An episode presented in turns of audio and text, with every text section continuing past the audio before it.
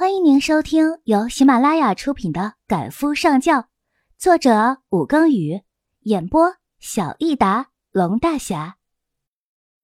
第三十五集，车子一直开到半海的地方，经过短暂的私家海滩，进入一个大别院。冯锦有些不敢相信自己的眼睛，在香港这种寸土寸金的地方，居然有人能住得起这样大的别院。荣盛还真不是一般的有钱，想到这里，他心里又生出无限的不舒服。他竟然误会思南是为了钱才和他在一起的，真想打自己的脸呐！思倩和于墨的导向骗了他，他现在几乎可以肯定，两个人在联手拆散自己和思南，以至于他去问老爷子的时候，前提就是思南是为了钱才留下的。现在细细的想，老爷子那番话，其实根本没有这个意思。他只是陈述了思南和思倩之间的事情，而自己先入为主，顺便脑补，往思南的头上扣了屎盆子，这罪过可就大了去了。没有人出来迎接他，佣人直接将他带到客房便离开了。冯锦在客房里走来走去的，拿出电话又拨思南的电话，依旧无人应答。算了。还是吃好睡足了，才有力气解决问题。冯锦已经很累了，去浴室匆匆的冲了澡，便把自己扔进了柔软的大床里，很快便睡着了。第二天依旧没有见到思南，也没有见过这个家里的主人。佣人很懂得分寸，见他在各处走来走去的，也只是跟在他身后为他介绍，丝毫没有不耐或者不礼貌。十米长的餐桌上，只有他一个人坐在那里。冯锦终于忍不住问佣人：“思南到底在哪里呀？”佣人机械化的摇头：“对不起，小姐，我不知道。”那他昨天晚上回来了吗？佣人点头：“有回来。”冯锦一阵的失落，和他住在同一栋房子里，竟然没有来找他。那他今天还回来吗？不知道。冯锦不满意的扁扁嘴，毕竟不是自己的家里，只得继续吃晚餐了。这样的日子持续过了三天，老爷子给他打了好几个电话，让他不要淌浑水，他只装作没听到。可是他在陌生的地方住了三四天，看到的除了佣人还是佣人，他有些气馁了。思南是笃定不会原谅自己了吧？又过了一天，他百无聊赖的和潇潇打电话。潇潇听了整个事情的来龙去脉之后，默默的给出了一句话：“要不让我也去住两天，超豪华且不要钱的酒店有没有？”哎呀，气氛压抑的要死！你能够想象得到古代的宫廷吗？大概就是那样的，服务人员一个比一个机械，活像欠了他们几百万似的。我不想在这里住了，我想回家。还是爷爷好，嘿，你这不废话吗？谁愿意看见一个死乞白赖的吃客？不过你的脸皮一定要厚下去，不然输可就是别人的啦。冯锦重新燃起斗志来，这个是必须的。恰在此时，他看到了窗外偌大的花园里停了几辆车，思南正从其中的一辆下来，弯着身子扶人。他匆匆的对潇潇说了一句：“我去努力了”，便挂了电话。然后朝外跑去。这栋楼建的本来就像是迷宫似的，冯锦绕了好几圈才跑下了一楼，与正扶着老人进门的思南看了个对眼儿。所有进来的人齐齐的看他，他站在楼梯上一时不知该怎么做。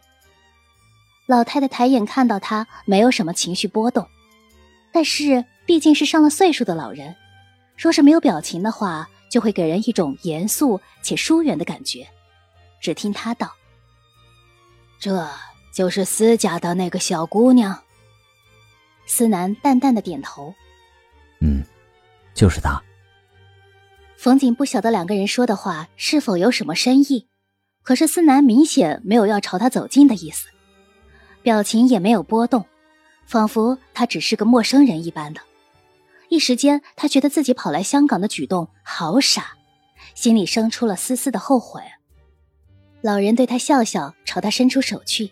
冯锦乖巧的走过去，老人握住他的手。来者是客，晚上有家宴，小丫头来坐我身边。冯锦抬头看思南，思南淡淡的对他点头，就按外婆说的做吧。他没有表情的样子，还是让冯锦有些内伤。他朝他扁扁嘴，好。十米长的餐桌上，今天稀稀拉拉的，倒也算是坐满了，大多数都是长一辈的。冯锦这样的小辈也有两三个，只是大家都不怎么讲话，气氛超级尴尬。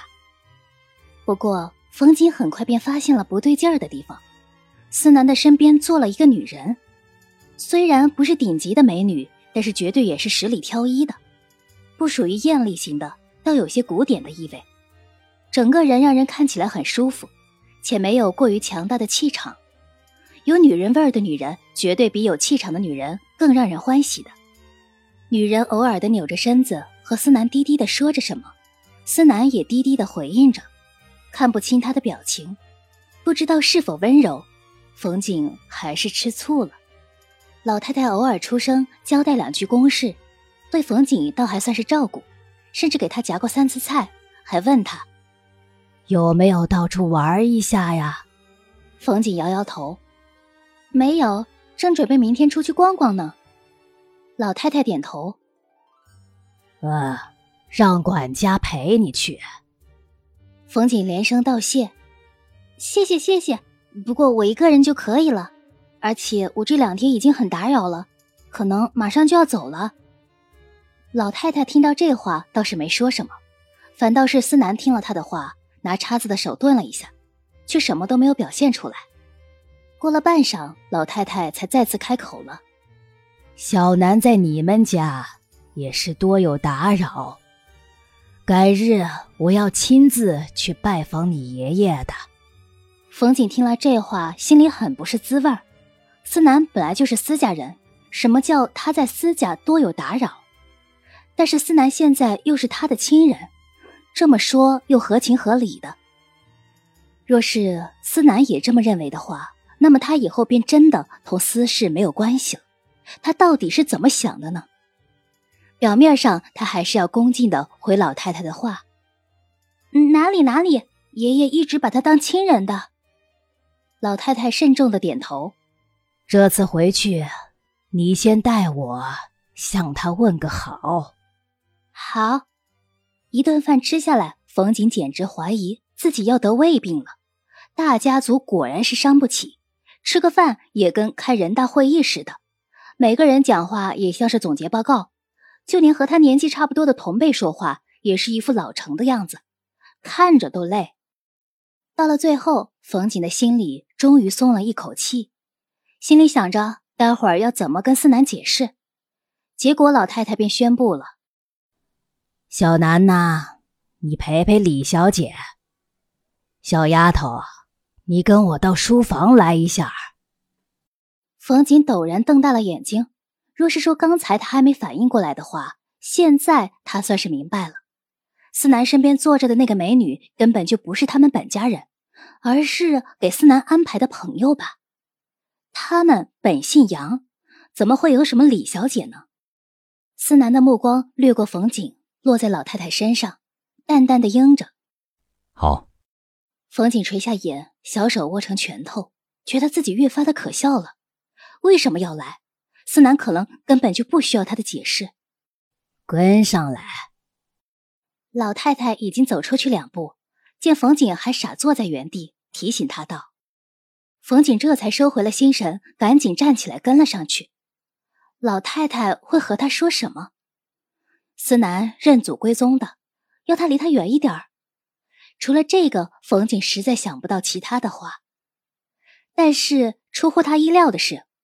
老太太只是拉着他的手摸了摸，然后自书桌里拿出一对玉镯子递给他，声音依旧带着严肃：“丫头，这个戴上，算是我的见面礼。”冯景不懂玉的好坏，但是看这对镯子的通体透明，便知道价格不菲。大家的人果然是不一样，出手就不一般。接下来是不是要赶他走了？表面上他还是要大方的收下镯子，然后和他说谢谢。老太太摇摇头，比起私家对小南做的，这不过是微不足道的。这些年小南一直不肯回来，也只是每年来香港看我两次。若是这次他能彻底的定下来，对我来说也是一件好事儿啊。冯锦的心底掀起了惊涛骇浪。小叔叔已经决定留下了吗？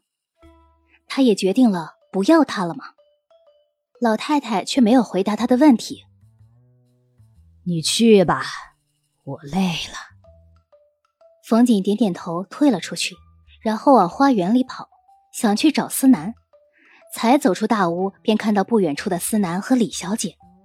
两个人面对面站着，似乎在说什么，不时的走动两步。还有老太太闪烁其词的话。现在再看不远处的两个人，大约是明白了什么。在私家的时候，这种情况并不明显，因为私家男丁单薄。但是到了这里，他便明显的感受到了那种氛围。这里的后辈婚姻都是不受自己控制的。这位李小姐。大约便是家族里为思南安排好的未来的妻子。他在原地站了许久，两个人都没有发现他。他终于忍不住的朝另一方走去，直到走出大门，朝外滩去。头脑里什么都没想，只是浑浑噩噩的往前走。海滩旁边有酒吧，成群结队的人群，穿泳衣在海里扑腾来扑腾去的人，更多的是情侣。有个女孩子和男朋友吵架了，每次男的握住她的手，她都会用力的甩开，男的却锲而不舍。冯锦帮两个人算着，二十八次，女孩子足足甩开他二十八次，直到没有力气了，男孩子才嬉皮笑脸的牵着他的手离开了。以前思南对他也是这么有耐心的，看着两个人离开的背影，冯锦的心里。越发的难过了，他觉得是自己亲手弄丢了思南。他最初本来也是不信思倩的，可是若是两个人真的没有什么的话，他为什么要开空白支票给他？他固然有错，那也是思南有错在先，他凭什么这么对他？他的脚步越来越快了，怎么也停不下来，直到有人在他身后喊：“小姐。”冯景听到思南的声音，心里复杂的很，却没有停下来，直到思南扯住他的胳膊，才不得不停下来。思南皱着眉看他，哭什么？哭了吗？冯景用手去摸脸，果然全是泪痕。思南拽着他的力道有些大，冯锦想要甩开，却甩不开，只得忍着疼看他，咬着下唇，一句话都不说。思南也不讲话。只扯着他的手往回走，两个人一直走回杨家大宅。思南直接带他回到他的房间，然后把他拉进卫生间里，放了一浴缸的水，又回头看他，要我帮你脱衣服吗？嗯。冯锦红着眼睛瞪思南：“你现在看我很可笑是不是？思南，你不用管我，我待会儿就走，我以后再也不出现在你面前了。”这样你满意了吧？思南不理他，径直帮他脱掉了 T 恤，然后在帮他脱裤子的时候，冯锦猛地推了他一下，尖着嗓子朝他喊：“你走，我不要你了！”他不能想象以前自己每次同思南使性子的时候，他是怎么忍受自己的。他才只对自己板着脸，他就已经受不了了。他再也受不了了，他要回家，他要回爷爷家。思南虎着脸教训他：“不准哭！”冯锦握起拳头捶着他的胸膛，嘶声哭喊着：“我讨厌你！我讨厌你！我讨厌你！”第二天，冯锦睡醒的时候，思南并没有离开，而是坐在单人沙发上看他。见他醒了，立刻灭了手中的烟，却没有讲话。冯景默默的看了看薄毯中没有穿衣服的自己。又抬眼看他，他不讲话，他也不说话。终于，思南开口了：“你先回去。冯景一惊，他还是要他先回去。那昨晚算什么？他咬着下唇不说话，直直的看他。思南站起来到床边坐下，把他拉出来，替他穿好衣服，又拿了鞋子套在他脚上。我要在这里待一段时间，有些事情要处理一下。冯景恶毒的猜想着：“我回去了，你好继续和那个李小姐暗送秋波。我下次见你，你是不是连婚都结了？”思南挑眉。冯景，我在什么事情上都可以让着你，但是你不该不相信我。冯景的心一横，那又怎么样？思南吓唬他：“你再嘴硬试试。”冯景果然被吓到，眼看着眼眶里又蓄满了泪水。思南无奈的揉了揉眉头：“行了，还练出来了。这次我是不会对你心软的。”冯景踢他一脚。越来越委屈了。你要是敢让我自己走，我这辈子都不原谅你了。思南拿两根拇指用力的刮过他的眼眶，把他的眼泪给逼出来。你现在应该是让我原谅你吧？你忘了在海德堡的时候是怎么说我的了啊？谁让你不给我解释的？你现在解释，我听着呢。冯景见他松了口，心里大大的松了一口气，知道思南又回来了。思南却冷笑一声：“哼，没有解释。这次啊，你不用在我面前装可怜，我暂时还不想原谅你。”冯景觉得自己自从和思南在一起之后，暴力指数持续上涨，因为此刻他又忍不住的抡了他两拳。“哼，我才不要你原谅我，我现在就走。”再也不想看到你。走了两步，才发现鞋子是内增高的，难怪和思南对视的时候没有先前那么吃力了。他低头看了一眼，竟然还有个大大的 Kitty 猫扣在鞋带上。再看自己身上的衣服，粉粉嫩嫩的，思南活脱脱的把他打扮成了小孩子。他没有停下脚步，思南跟在他身后替他拿东西。